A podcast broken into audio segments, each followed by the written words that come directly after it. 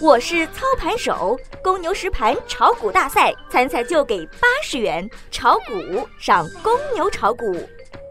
小白午评：跳水队准备就位，创近期新低两千七百八十点。欢迎关注微信公众号“小白炒股学堂”，了解更多股市行情和投资信息。今日沪深两市小幅低开，经过持续十二个交易日的窄幅震荡之后，大盘将面临方向性的选择。开盘，互联网彩票概念集体走强，带动大盘小幅上扬，但趋势未能延续，沪指快速下探，个股集体重挫，上演翻糖一周半转体三周半跳水。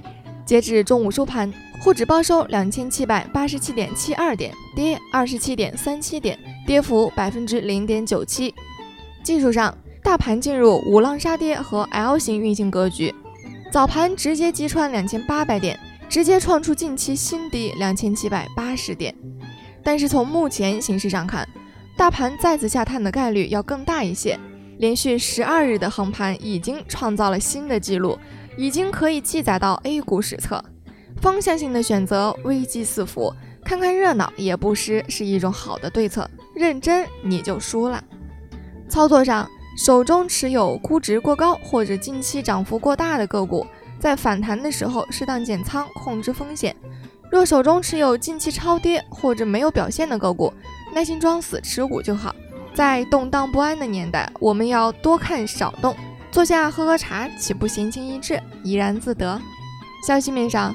财政部政府和社会合作中心副主任王宁二十六日在新华网主办的二零一六中国水务高峰论坛上表示，财政部正在与住建部、环保部、水利部等加快遴选第三批 PPP 示范项目，其中水务项目将占有重要的一席之地。数据显示，目前涉及水务领域的项目有一千四百多个，占比为百分之十八点五。这也表明 PPP 在水污染防治等方面大有可为。欢迎您关注微信公众号“小白炒股学堂”，了解更多股市内容。